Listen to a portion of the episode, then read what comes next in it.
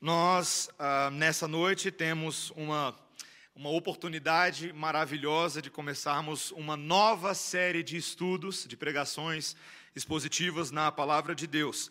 Ah, toda vez que nós terminamos uma, uma série, a última série no Novo Testamento que nós fizemos foi ah, no, no, Evangelho de Lucas. Ficamos mais de um ano no Evangelho de Lucas e, e, fizemos um interlúdio e ainda estamos fazendo uma série no livro dos Salmos, que começou à noite e agora nós transferimos para amanhã, para que tenhamos ocasião agora para começarmos um novo livro do Novo Testamento. E todas as vezes que nós ah, temos esse interlúdio, nós do Conselho, pensamos muito, oramos, meditamos sobre qual é a necessidade pastoral da igreja. E a, o texto e o livro que se mostrou adequado para a nossa igreja, à luz das circunstâncias, à luz a, do, do nosso momento de vida como Igreja Presbiteriana Redenção, é a carta do apóstolo Paulo aos Coríntios, a primeira epístola. E eu convido a todos para que abram nesse texto e possamos, hoje à noite, estudar a partir do primeiro capítulo, 1 Coríntios, capítulo 1, versículos 1 a 9.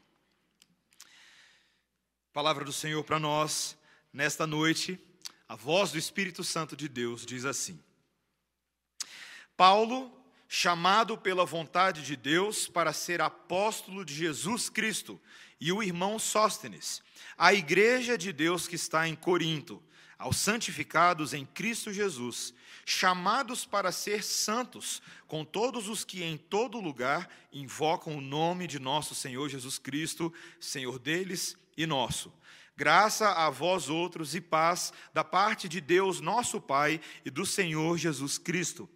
Sempre dou graças a meu Deus a vosso respeito, a propósito da sua graça, que vos foi dada em Cristo Jesus, porque em tudo fostes enriquecidos nele, em toda a palavra e em todo o conhecimento, assim como o testemunho de Cristo tem sido confirmado em vós, de maneira que não vos falte nenhum dom, aguardando vós a revelação de nosso Senhor Jesus Cristo, o qual também vos confirmará até o fim, para serdes irrepreensíveis no dia de nosso Senhor Jesus Cristo.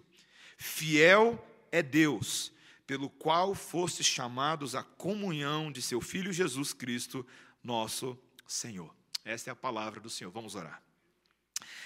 Senhor Deus, que, que momento esplendoroso que nós podemos começar uma nova carta, um novo livro das Escrituras Sagradas, e há tanto para aprendermos, Senhor, há tanto. E nesta introdução da carta, que possamos já contemplar ah, o propósito e a vontade de Deus para nós a partir deste livro, e que em tudo tenhamos a nossa identidade no Senhor reforçada, esclarecida e encorajada em nossos corações. Essa é a nossa oração em nome de Jesus. Amém. Meus irmãos, para muitas pessoas, falar mal do nosso país é mais fácil do que tabuada de um. Já tentou fazer tabuada de um? É fácil. Já percebeu? Não faltam problemas, impostos altos, políticos corruptos, o Brasil que cede a vitória para a Bélgica e que, sua, por sua vez, cede para a França, e você viu o que aconteceu hoje. Ah, ah, e uma dessas grandes clássicas reclamações e aspirações do brasileiro médio é ganhar dinheiro, ter algum emprego no qual você consiga fazer dinheiro, mas o problema é que o governo e a economia não deixam, então o que muitas pessoas têm feito nos últimos anos no Brasil? Arrumam as malas e tentam ganhar a vida fora do país. Eu estava lendo uma, uma matéria sobre as estatísticas da quantidade de brasileiros que nos últimos 15 anos têm saído do país para trabalhar e estudar em outros países, e as estatísticas são impressionantes. Eu mesmo não fujo dessa estatística. Nos últimos anos eu tive a oportunidade de fazer isso. Ah, e chegando lá, muitos desses brasileiros, o que eles fazem? Enchem a boca para falar agora do país onde moram. Isso acontece bastante. Isso é que é riqueza economia forte, cidadãos civilizados, ruas limpas, não tem buraco em cada esquina na pista onde você está dirigindo, mas passado algum tempo, logo esses brasileiros percebem que aquela nação onde estão também não é perfeita, que ela possui o seu conjunto de problemas sociais internos. Eles não são assim tão afáveis com os imigrantes que vêm de fora roubar os seus empregos. Ah, eles, ah, a comida não é assim tão saborosa, o clima então nem se fala e por aí vai. Sempre tem algumas questões. Então o que começa a sentir acontecer com esses brasileiros imigrantes? Logo começam a sentir falta de algumas das riquezas invisíveis que o seu país de origem lhes oferecia, mas com o qual já haviam se acostumado e não mais valorizavam. Eu sei que eu já encontrei muito brasileiro aí fora e eles sentem, por exemplo, falta da afabilidade do povo brasileiro, né? do calor humano do brasileiro, entre outras coisas. E por que que eu estou falando disso. Porque, meus irmãos, nessa carta que nós estamos ah, estudando, iniciando hoje, o apóstolo Paulo está escrevendo a uma igreja que ficava na cidade de Corinto, um número de irmãos que morava ali. E nenhuma igreja do Novo Testamento era tão bomba-relógio quanto essa igreja, meus irmãos.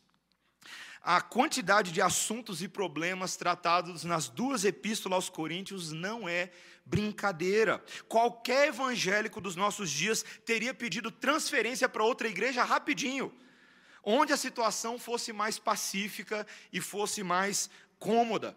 Mas Paulo está escrevendo essa carta para lembrar esses irmãos da riqueza muitas vezes invisível e esquecida da vocação desses irmãos exatamente onde eles estavam. A vocação deles não terrena, mas em Cristo Jesus.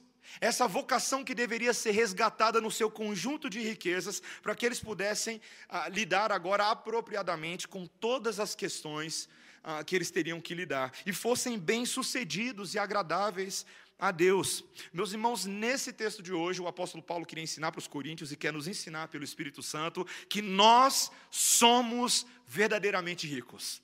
Nós somos verdadeiramente ricos, ah, mesmo com os muitos desafios no corpo de Cristo, mas porque nós dispomos de todos os recursos da graça de Deus para vivermos integralmente para Ele até o fim dos tempos. E ele vai defender essa ideia hoje. Ele vai defender essa ideia de três formas ah, principais. A primeira fonte da nossa verdadeira riqueza é o fato de que nós somos separados pela vontade de Deus. Ele vai mostrar isso para a gente. Em segundo lugar, nós somos ricos porque fomos capacitados com dons e serviços. E em último lugar, nós somos ricos porque nós seremos sempre sustentados pela fidelidade divina, separados pela vontade de Deus, capacitados com dons e serviços e sustentados pela fidelidade divina. Primeiro vejamos a riqueza de termos sido separados. Essa carta que Paulo escreveu para a igreja em Corinto, ele escreveu quando ele estava visitando a cidade de Éfeso, durante a sua terceira viagem missionária. Está registrada lá no livro de Atos, no capítulo 19. Você pode depois, à medida que você for estudando o livro de Coríntios, sempre visitar o livro de Atos, e você vai ver que todas as epístolas paulinas, elas são contextualizadas ali naquele background das coisas que estão acontecendo ali.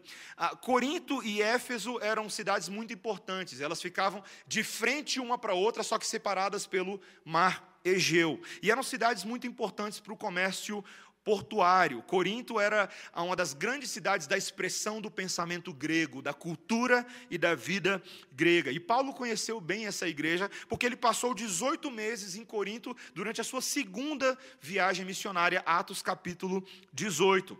E quando ele estava agora em Éfeso, depois dessa viagem, ele tinha ouvido falar dos problemas de Corinto, porque ele recebeu uma comitiva daquela igreja que foi até Éfeso para conversar com Paulo, ah, para que Paulo desse uma consulta especial. E aí Paulo achava que era uma consultinha rapidinha, né? E aí eles começam com a lista. Trrr, um monte de problemas a igreja estava passando por muitas dificuldades. Então, Paulo escreve essa carta para tentar trazer instrução e corrigir esses problemas e responder perguntas que foram feitas tanto nessa comitiva quanto ah, numa ocasião, ah, numa carta anterior, ah, da qual nós não temos registro. Então, Paulo vai lidar ali com uma gama de assuntos. E qual que é o ponto de partida, meus irmãos? Como é que Paulo vai ah, trazer maturidade eficiente para esses irmãos lidarem com a convivência e com os problemas. E a primeira coisa que Paulo faz é lembrá-los do plano de Deus para a vida deles. Olha o versículo 1. Ele diz assim: Paulo, chamado pela vontade de Deus para ser apóstolo de Jesus Cristo, e o irmão Sóstenes. A primeira coisa que Paulo lembra é quem ele é. Ele é Paulo. Só que ele é Paulo, apóstolo de Jesus Cristo pela vontade de Deus. Quando a gente está lendo essas cartas de Paulo, parece só uma introdução formal, convencional. Mas o motivo de Paulo estar falando isso é muito importante. Porque naquela igreja de Corinto, como fica claro na segunda epístola, havia muitos irmãos que estavam contestando qual é a autoridade que Paulo tinha para falar as coisas que ele falava. E Paulo está mostrando aqui: eu tenho as credenciais de Cristo. Eu fui escolhido pela vontade de Deus para ser um apóstolo, essa palavra que significa um representante, um comissionado em nome de Cristo. Eu não sou qualquer pessoa. Aquilo que eu falo, eu falo em nome diretamente, como embaixador do próprio Jesus Cristo. As palavras de Paulo deveriam ser levadas a sério, e ele é acompanhado desse irmão Sóstenes, da qual a gente não tem muita informação, mas aparentemente ele era um dos ah, dos dirigentes da sinagoga em Corinto e se tornou um colaborador do ministério de Paulo durante o primeiro período da visita na cidade. Então é o apóstolo Paulo escrevendo a quê? A quem? A igreja de Deus que está em Corinto, aos santificados em Cristo Jesus. Pela vontade de Deus, eles foram feitos igreja. Igreja. O, grego eclesia, que significa literalmente a conjunção de um prefixo grego e um verbo ekkaleo, que significa chamados para fora. Ser igreja significa literalmente ser chamado por Deus para fora de alguma coisa, para uma missão, para uma vocação. E a palavra que esse texto nos usa aqui é que eles são santificados. Santificados, o grego hagiaso, significa literalmente separados. Aqueles que foram separados em Cristo Jesus, cumprindo aquilo que Deus queria fazer desde o Antigo Testamento, criar um povo de propriedade exclusiva sua. Uma santificação da parte de Deus significa uma separação da parte de Deus. Quem é você hoje aqui na igreja presbiteriana Redenção? Você, se você crê em Cristo Jesus, você é alguém que foi separado por Deus dos negócios e propósitos desse mundo para ter a sua vida dedicada e consagrada a Deus. Isso é santificação. E de acordo com esse texto, essa obra não começa em você, começa em Deus. Foi Ele que tomou essa decisão pela igreja. Foi Ele que criou esse negócio chamado igreja. Essa santificação pontual aconteceu por meio lá da morte de Cristo, que se entregou pelos eleitos de Deus e cumpriu o propósito de formar um povo para Deus. Então, essa é a primeira etapa da nossa vocação. Nós somos separados por Deus. Mas para que, que nós somos vocacionados? Versículo 2: chamados para ser santos, com todos os que em todo lugar invocam o nome de nosso Senhor Jesus Cristo, Senhor deles e nosso. Não é somente uma santificação que Deus faz por nós, mas também tem uma santificação que você deve fazer por você. Você deve ser santo. Você foi feito santo e você deve ser santo. É o que nós em teologia sistemática chamamos de santificação pontual e definitiva, aquela que Deus fez em Cristo, mas agora também existe uma santificação habitual ou gradativa ou processual. Nós nos tornamos cada vez mais santos. Homens e mulheres separados para sermos o quê? Iguais a Jesus. Esse é o objetivo. Ser igreja é sermos formados na imagem de Cristo Jesus. E essa é uma das ideias mais centrais do Novo Testamento e de todas as Escrituras Sagradas. O texto que nós lemos hoje, de Deuteronômio, capítulo 11, mostra claramente que as promessas de Deus lá atrás, por meio de Moisés, era que esse povo da terra prometida era um povo separado para ser um povo agradável e obediente a Deus no Novo Testamento significa sermos iguais a Cristo. E entender essa dinâmica, meus irmãos, é essencial à nossa identidade cristã. Para nós entendermos ah, como que isso funciona na prática nas nossas vidas? Um exemplo que eu penso é, é, quando de vez em quando os pais colocam os filhos em algum tipo de atividade física específica que pressupõe que eles abracem e, e entendam o conjunto de valores e técnicas ah, daquela atividade. Quando eu era pequeno, meu pai me colocou no judô, quando eu tinha nove, oito anos, oito para nove anos. Meu pai me colocou no, no judô. Ah, e eu lembro que quando eu comecei a praticar judô, judô é um mundo à parte. Ele tem um vocabulário próprio, tem uma série de palavras em japonês que você tem que aprender. Você tem que aprender a contar até 10 em japonês. Eu lembro até hoje, Ichini, Sanshi, Goroko, Shihachi, Kyuju, viu? É, você tem que aprender os nomes dos golpes, uh, um cocá, um iucô, um vazari, um ipom. Você tem que aprender, perdão, esses são os nomes das pontuações. Você tem que aprender os nomes dos golpes, um, um uh, tomoinage, um osotogari. E você tem que aprender a vestir o kimono direitinho. Você tem que aprender a colocar a faixa direito, senão o sansei dá uma bronca no aluno. Uh, você, nas artes marciais, você tem que aprender o respeito a todos os seus colegas, ao seu mestre, aos seus colegas, mas sobretudo ao seu adversário. Ele precisa ser respeitado. Então, se alguém quiser obter bom êxito e ser um bom judoca, é essencial aprender e se adequar às dinâmicas daquela subcultura. E o pai fica lá todo orgulhoso no campeonato de judô, com a câmera na mão do filhão lutando judô. Meus irmãos, santificação para Deus é exatamente isso. Deus coloca mestres nas nossas vidas, representantes autorizados por Ele mesmo, para nos lembrar que no passado nós fomos separados por Deus e hoje nós devemos aprender essa cultura da santificação. Tem que colocar o kimono do Espírito, tem que colocar a faixa do Espírito Santo, tem que aprender o vocabulário específico da palavra de Deus, para que assim nós possamos lutar e sermos vitoriosos. Isso é santificação. Esse é o propósito de Deus e nós devemos nos encorajar uns aos outros, meus irmãos, nessa nossa identidade. Nós precisamos nos lembrar que muitas vezes nós somos ah, como a igreja de Corintos. A igreja, a igreja de Corinto, uma igreja que foi falha em diversos problemas éticos, e nós seremos constantemente alertados por Deus quanto à falta de observância da nossa santificação. Mas a palavra nos encoraja pelo lembrete de que nós já fomos santificados separados por Deus, e portanto a meta da nossa santidade ah, pessoal hoje ela é realística, ela é realista, porque Deus já começou a transformação inicial dos corações e ainda está fazendo isso.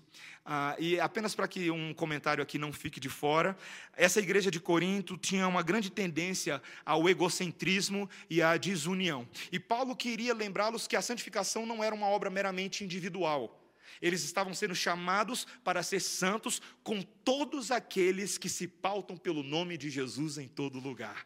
É um projeto coletivo, é um projeto de busca. Essa é a vontade de Deus para mim e para você, que persigamos a santidade com todos que em todo lugar invocam o nome de Jesus. Amém?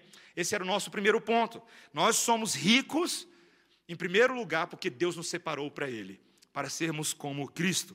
Mas em segundo lugar, meus irmãos, nós somos verdadeiramente ricos porque nós somos habilitados com dons e serviços. Olha o versículo 4 que o apóstolo Paulo começa a fazer. Ele diz assim: Sempre dou graças a meu Deus a vosso respeito, a propósito da sua graça que vos foi dada em Cristo Jesus. A partir do versículo 4, nessa carta, Paulo começa a falar a respeito de gratidão, de ações de graça diante do Senhor, pela demonstração de uma graça da parte de Deus muito especial para com essa igreja, para com os crentes uh, coríntios. E qual é o motivo dessa graça especial? Qual é o motivo dessa gratidão? O fato de que eles foram enriquecidos com dons da parte de Deus. Olha o que ele continua dizendo: Porque em tudo fostes enriquecidos nele, em toda a palavra e em todo o conhecimento, assim como o testemunho de Cristo tem sido confirmado em vós, de maneira que não vos falte nenhum dom. Os membros dessa igreja coríntia eram ah, pessoas que usufruíam de uma grande abundância de dons espirituais. Dons que Deus havia dado para que eles pudessem viver a vida cristã, para que pudessem edificar uns aos outros, para que pudessem testemunhar de Cristo e para que pudessem se opor ao paganismo e à imoralidade daquela sociedade ah, grega. Mas é, eu já vou dar um spoiler aqui da carta, tá bom? É curioso que nesse momento ah, Paulo esteja alegre por esse motivo. Porque esse, esse negócio de dons espirituais deu uma dor de cabeça no apóstolo Paulo. Depois a gente vai chegar lá nos, nos capítulos 12 a 14 de Coríntios e vai ser uma montanha russa, meu irmão. Você vai perceber que essa igreja, na verdade, estava abusando desses dons, e particularmente o que Paulo está falando aqui sobre conhecimento e palavra, ele está falando dos dons relativos à profecia, o dom da palavra propriamente dito e o dom de línguas. Esses três ah, dons que estavam causando grandes problemas na vida da igreja. Mas, apesar dessa admoestação dura que viria, ah, Paulo não nega nem minimiza as bênçãos que eles tinham recebido por meio de Cristo. A abundância de dons nessa igreja confirmava que o testemunho de Cristo e a ação do Espírito na igreja eram reais, de que Deus estava agindo. Sabe, meus irmãos, já para antecipar um pouco ah, esse, esse negócio dos dons espirituais, ah, é tão fácil nós entrarmos nesse assunto com uma perspectiva centrada no homem, centrada nos poderes individuais, naqueles, ah, especialmente ah, nas pessoas ficarem inconformadas em desejar ter alguns dons ah, que aparentemente Deus não deu, e aí ele fica com inveja dos irmãos que têm aquele dom. Mas o que Paulo começa a mostrar para nós desde esse capítulo 1 é que o que Deus quer nos mostrar ao conceder dons à igreja é que é Deus quem está sendo glorificado ao suprir a necessidade da igreja, não os homens. O ponto todo desse assunto de dons espirituais é para agradecermos a Deus pela graça dele em nos sustentar e não por algum mérito ah, que nós tenhamos.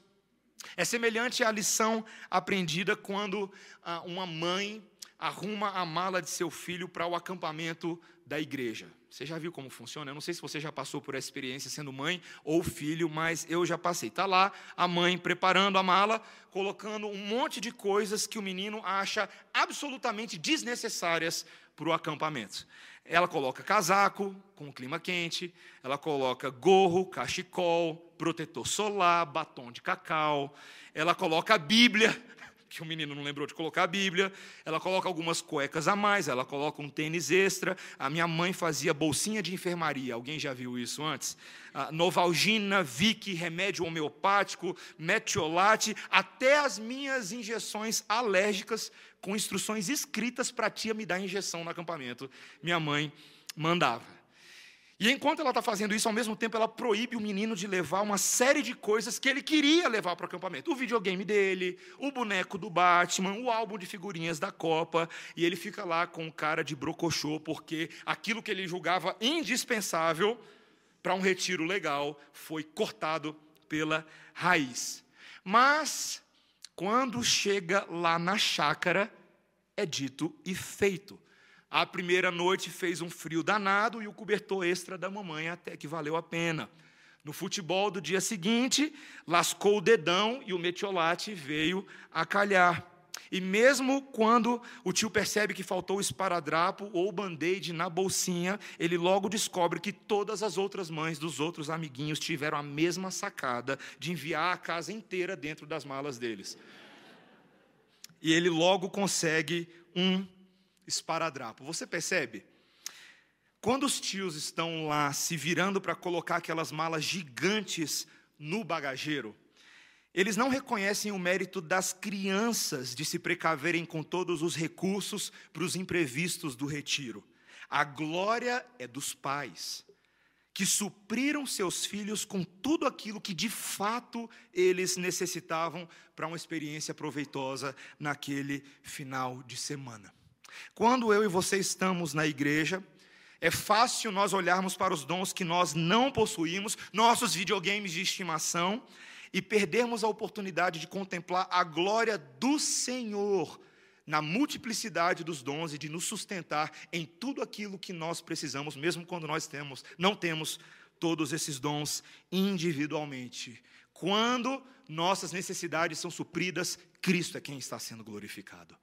É o doador quem leva toda a glória, não o recipiente dos dons. E esse é um testemunho, uma prova de que Deus está agindo na vida da igreja. Olha para a igreja presbiteriana Redenção, especialmente você que é membro dessa igreja. Olha o quanto em dois anos o Senhor tem feito no nosso meio. Você acha que isso é a glória de qualquer uma das pessoas que está aqui na igreja hoje? A glória é tão somente do Senhor Jesus Cristo. Quaisquer dons, atividades, programas, eventos que nós tenhamos, sempre é o Senhor Jesus Cristo que é louvado em tudo, em tudo. E o dia que eu e você perdemos de foco, o foco disso, nós passaremos a nos orgulhar e esnobar de coisas que não são méritos nossos. É o Senhor quem deve ser adorado, e por isso que eu e você devemos ter o mesmo coração de Paulo, um coração grato. Um coração grato a Deus, inclusive pelos dons que nós não temos individualmente, mas que o meu irmão ou a minha irmã tem para me ajudar a ser um crente melhor. Essa vai ser uma mentalidade de toda a carta aos Coríntios e nós devemos aprender isso desde já. Nós somos ricos porque Deus tem derramado dons na vida da igreja como prova da Sua presença e da Sua glória no nosso meio. Separados pela vontade de Deus, ricos em dons e serviços, mas em último lugar, meus irmãos, nós somos ricos porque seremos sempre sustentados pela fidelidade divina. Antes de lidar com todos os problemas dessa carta, Paulo quer se certificar de que a, a igreja aos coríntios sabe exatamente qual é a esperança que eles possuem. Ele garantiu a esses crentes que a obra do Espírito Santo no meio deles teria um caráter permanente a despeito das dificuldades. Veja o que ele diz no versículo 7, acompanhe comigo. De maneira que não vos falte nenhum dom, aguardando vós a revelação de nosso Senhor Jesus Cristo. É muito interessante que Paulo, de uma forma até estranha para a gente no primeiro momento, misture a ideia de dons espirituais com uma expectativa escatológica sobre a volta de Jesus. O que, que tem a ver uma coisa com a outra? Por que, que Paulo solta essa informação aqui no meio? O que Paulo está começando a ensinar para a gente é também um outro ensino grandioso do livro de Coríntios: que os dons espirituais nos são dados como uma provisão temporária da graça de Deus enquanto nós esperamos Jesus voltar. Enquanto nós esperamos Jesus voltar. E que essa provisão dos dons, ela acompanha uma graça ainda maior de Deus, de que Deus vai nos preservar por completo, não apenas os dons, mas como filhos de Deus até o dia da volta de Jesus. Olha o que ele diz no versículo seguinte: o qual também vos confirmará até ao fim, para serdes irrepreensíveis no dia de nosso Senhor Jesus Cristo. Deus nos confirmará. Os vários comentaristas e teólogos reformados ao longo da história têm identificado nesse versículo 8 a gloriosa doutrina da perseverança dos santos. Aquela doutrina da graça que nos diz que nós só podemos ser igreja, só podemos ser crentes, porque Deus está nos preservando e nos conduzindo para que sejamos bem-sucedidos nessa empreitada até o final. A igreja do Senhor prevalecerá e a palavra específica do apóstolo Paulo é para que nós sejamos irrepreensíveis no dia de nosso Senhor Jesus Cristo.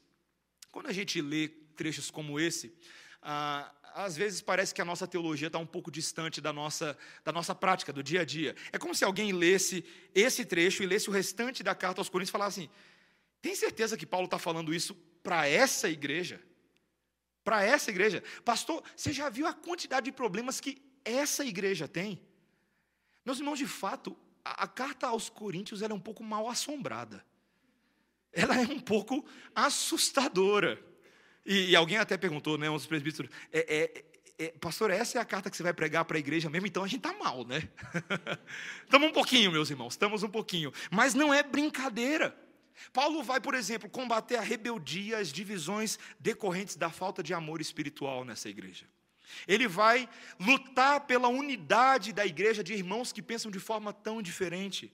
Ele vai propor um modelo de sabedoria bíblica que destoa da sabedoria dos gregos, da sabedoria secular. Ele vai lidar com questões difíceis de disciplina eclesiástica. Ele vai lidar com a dinâmica entre os fortes e os fracos na fé. Ele vai lidar com sexualidade ele vai lidar com questões relativas à santificação do corpo, ele vai lidar com a ética nas pequenas coisas e como evitar o jeitinho corintiano de ser, sem referências, sem ficar preocupado.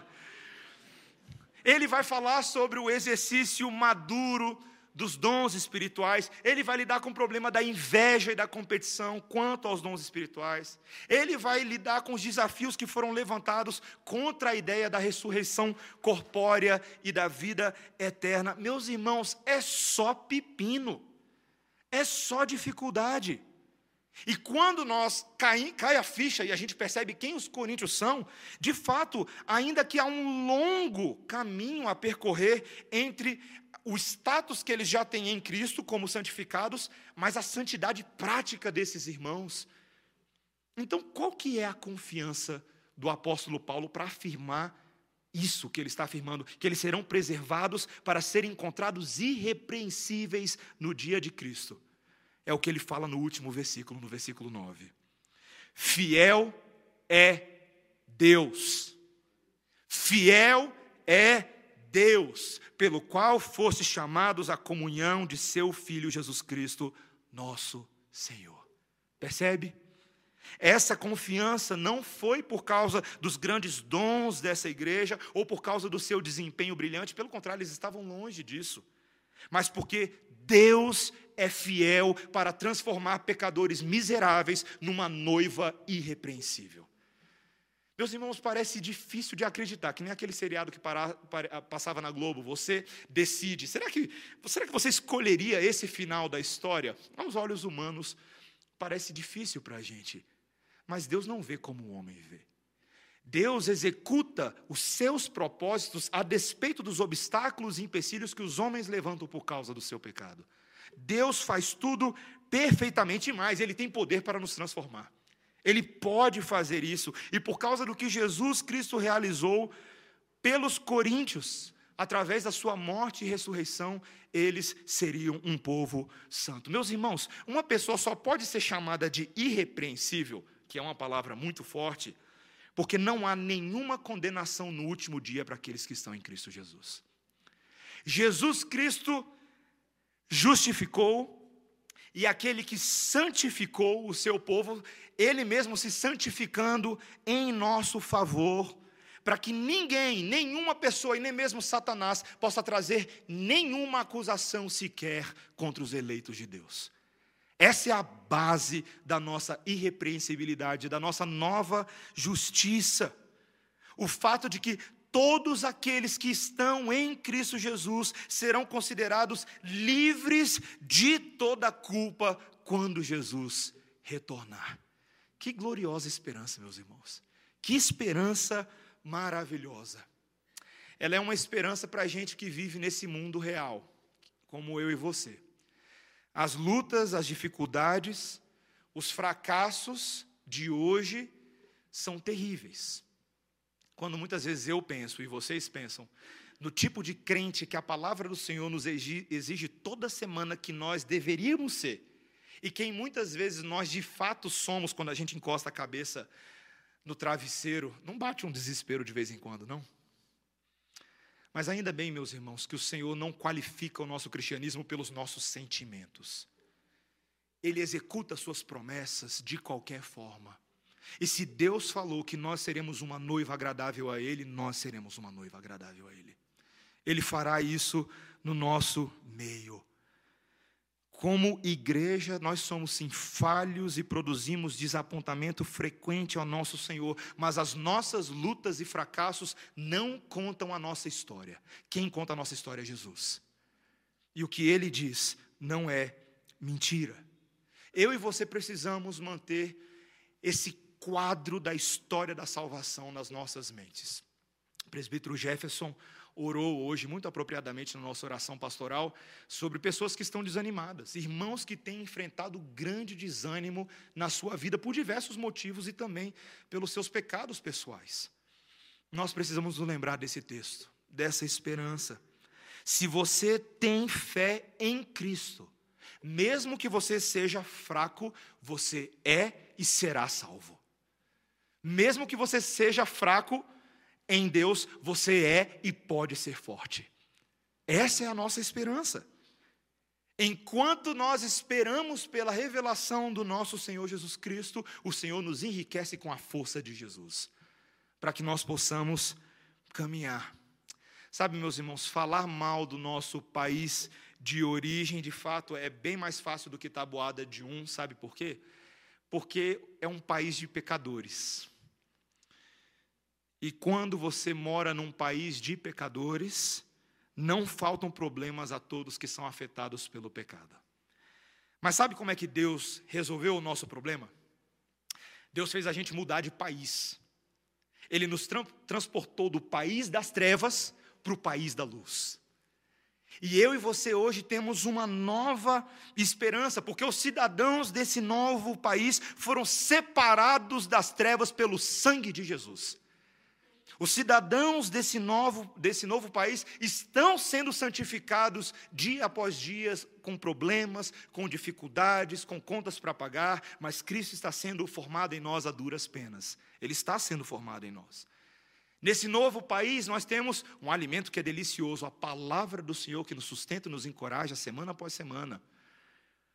Meus irmãos, quando nós olhamos não para aquilo que nós julgamos ainda não possuir, mas para tudo o que Deus já tem feito por nós em Cristo Jesus, nós podemos afirmar certamente que nós somos as pessoas mais ricas desse mundo mais ricas de todas. Nós fomos separados pela vontade de Deus, nós temos recebido os dons e serviços e nós seremos inteiramente preservados e conduzidos por Deus até o dia da volta de Jesus. É, quer riqueza maior do que essa? Tu é milionário, meu irmão. Tu é milionário, minha irmã. E sabe de uma coisa? Está na hora de você começar a fazer empréstimo.